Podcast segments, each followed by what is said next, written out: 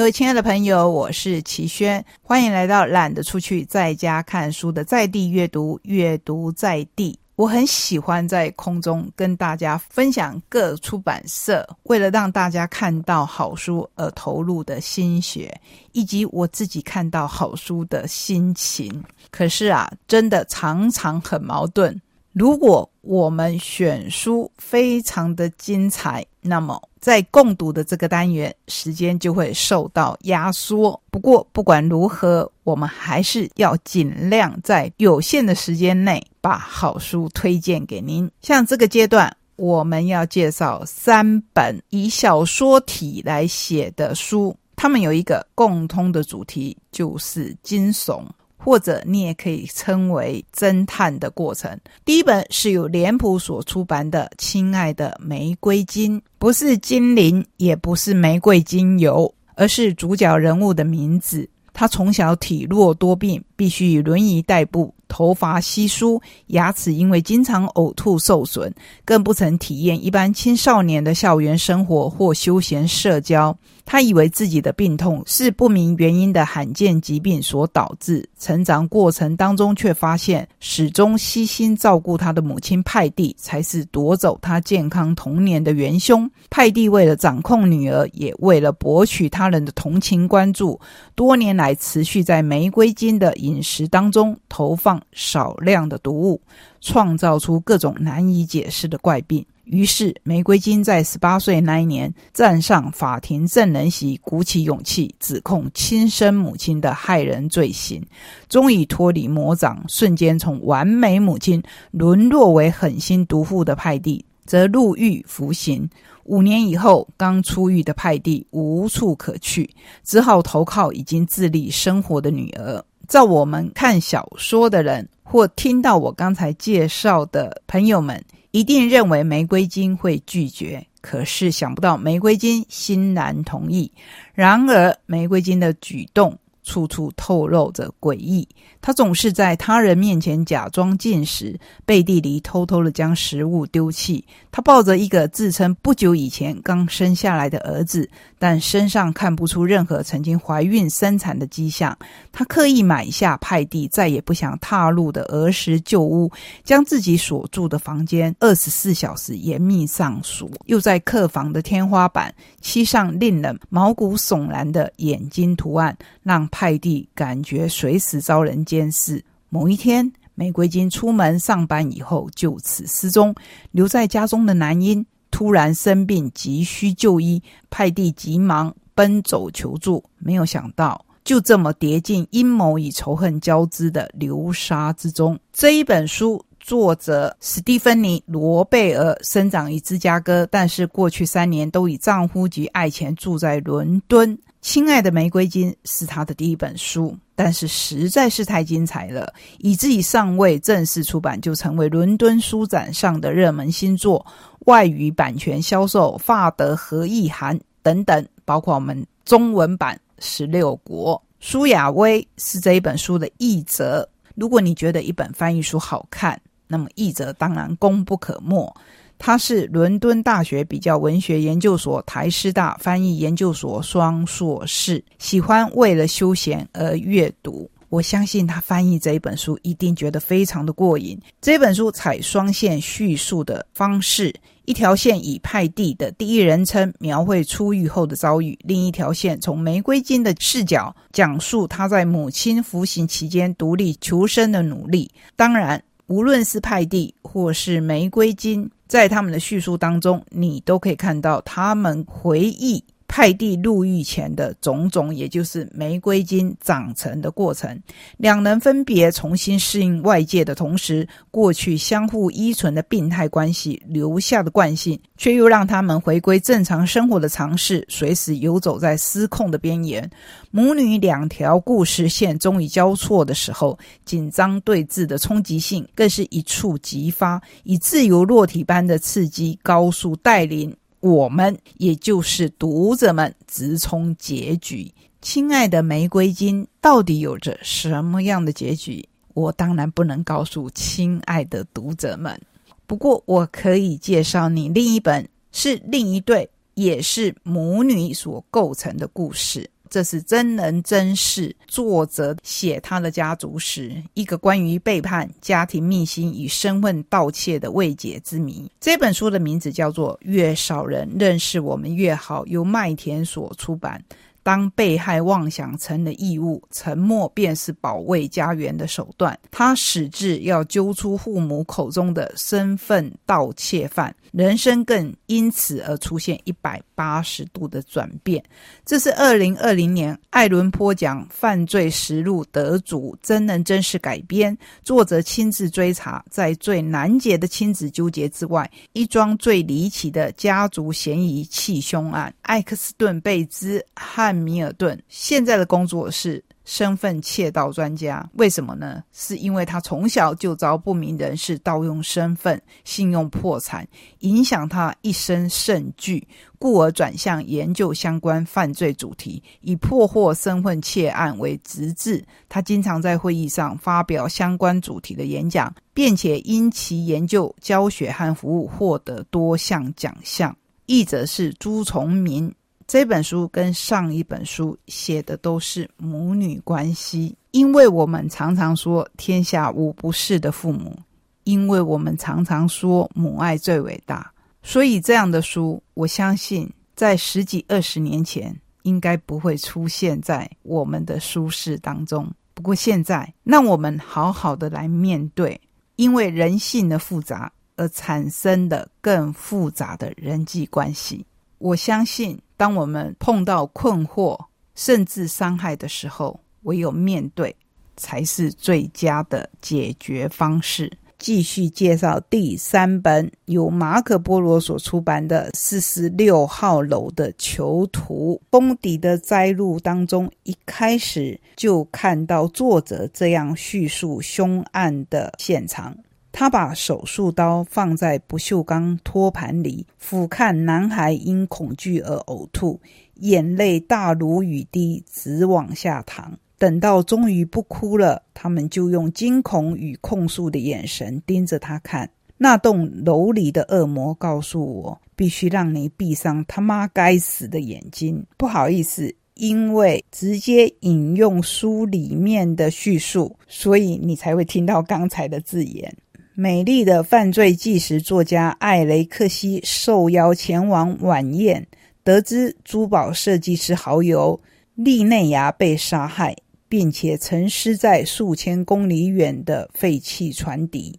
骇人的是，尸体不仅被割喉刨眼、剔除私处毛发，凶手还在死者的手臂上刺上了一个 X。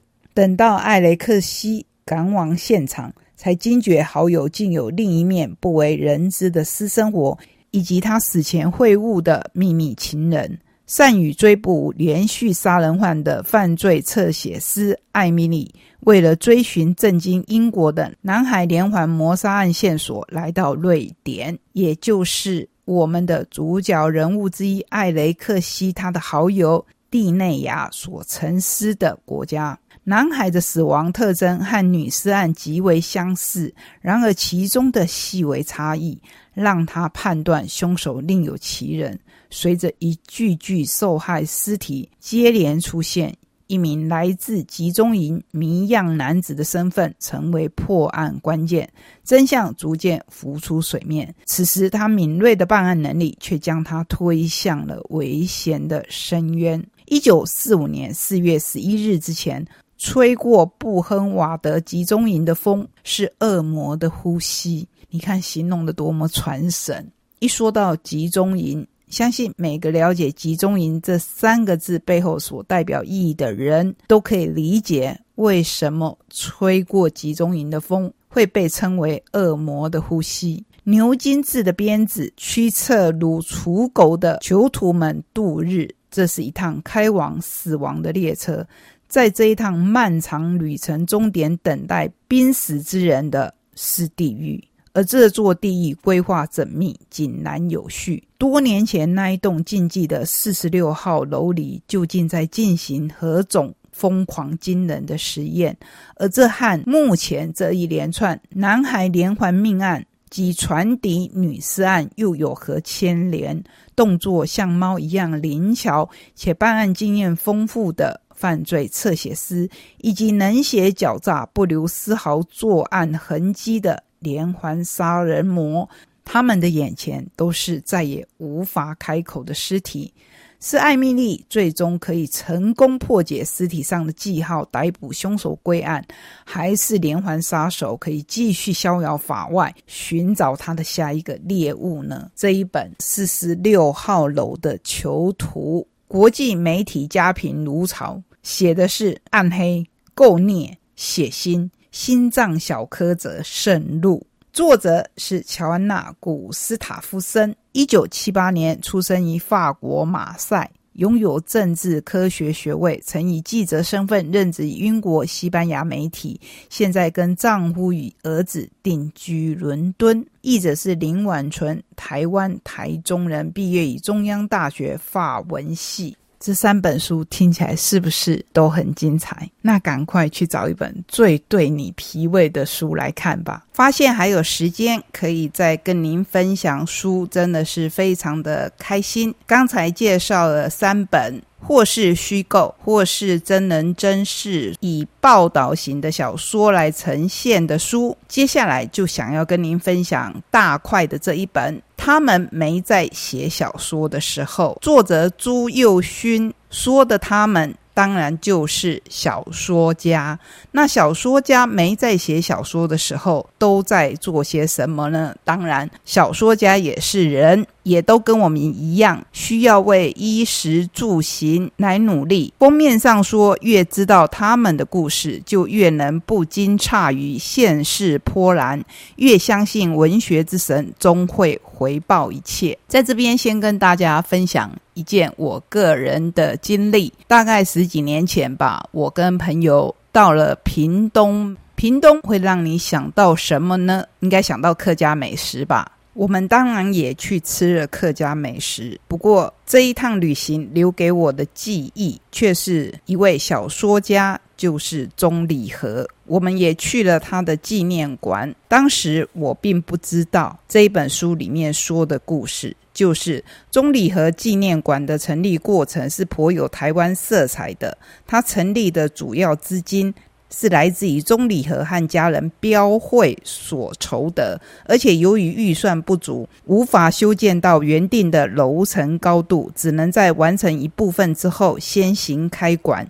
几年之后，等资金陆续到位，才修建成现今可见的样貌。在中礼和纪念馆筹备过程里，曾有文学圈的人士向文建会，也就是今日文化部的前身，请求援助，但文建会以其一贯媚视台湾本土文化的态度，并未伸出援手。这说的当然是当时的状况。不过，当中礼和纪念馆落成开幕之前，文建会却主动联络了馆方，告诉馆方文建会可以派人来剪彩，要钱要资源没有，要剪彩倒是很积极，真是天大的恩惠呢。馆方当然是拒绝了。不过这个事情，即便在台湾的政治圈改朝换代，甚至政党轮替之后，我们在一般的译文活动上，还是常常看到这个，就不在公开的场合跟各位分享了。只是那时候我有跟朋友讲，哇，如果。我知道一个文字工作者过的日子是会如此潦倒跟贫困的话，应该当初就不要选择这个行业。这是我到中礼和纪念馆最深的感受。您可以当笑话听。可是，我是真心的感觉，身为一个文字工作者，能够名利双收的，真是有如凤毛麟角。大部分都像朱佑勋写的这一本书里面，过着平常的日子。要像钟礼和这样潦倒的，如果要比惨，大概只有荷兰的范谷可以稍稍相提并论吧。不过，让我们把焦点再拉回到这一本书上面。作者朱佑勋是台湾桃园人，一九八八年生，毕业于国立清华大学人文社会学系、国立清华大学台湾文学研究所，曾经获得金鼎奖、林荣山文学奖、全国学生文学奖、台积电青年文学奖等等。出版过长篇小说、散文集，也与黄崇凯共同主编《台湾七年级小说经典》。这个“金”是金色的“金”，介绍新时代的小说创作者。那这一次，他把书写的重点拉回到过去，台湾文学被发现的历程，就像是启蒙时代的除魅，把各种蒙在文学上的遮蔽、限制驱除，会看到台湾文学这一路走来，像是逐渐重新发现自己的优点，而愿意自我肯定的人们，把眼光从误导的他方移开。愿意好好的正视自己的优点与不足，建立适当的评价观点，肯定自己，并且砥砺向前。文学是民族的精神，文学史是建立国族认同的历程。文学史观也许是对自己国家灵魂的自信，但我们有多了解自己的灵魂呢？我们能因为自己的文学产生多少自信？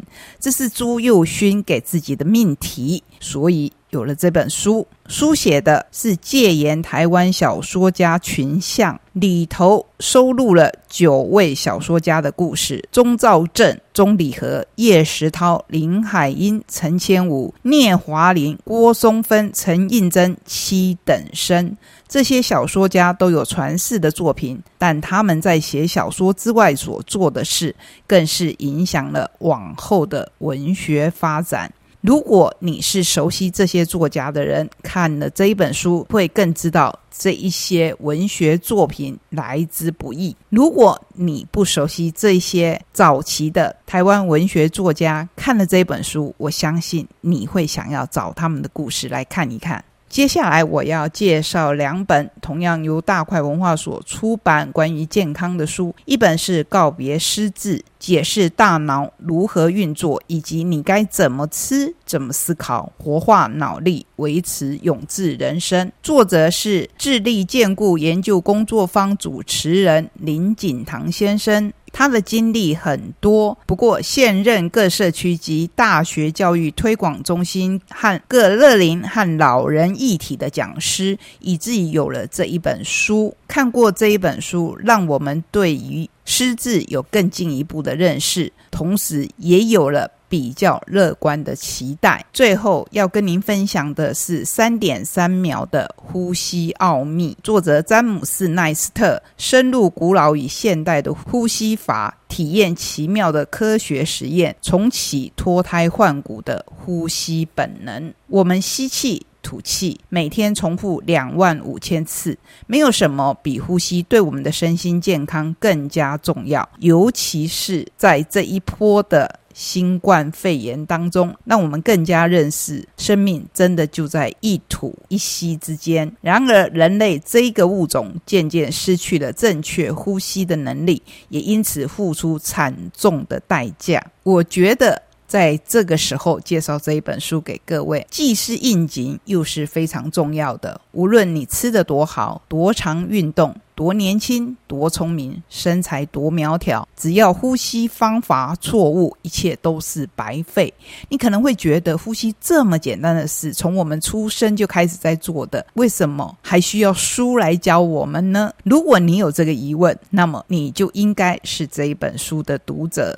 现代研究证明，只要稍微改变我们呼吸的方式，就能大幅提高运动表现、活化内脏、预防打呼、气喘和自体免疫疾病，甚至矫正脊椎侧弯。这样的结果，照理说并不可能，却都有实例为证。这里面的亮点就是可以预防自体免疫疾病。只要我们把自己的免疫系统建立起来，其实就等于在我们体内有了最强的疫苗跟抗体，可以帮助我们的身体防御大部分的疾病。很开心在节目的最后可以跟您分享到健康的书。谢谢你陪我们走今天这一趟充满刺激的旅程。我们下个礼拜同一时间空中再会，拜拜。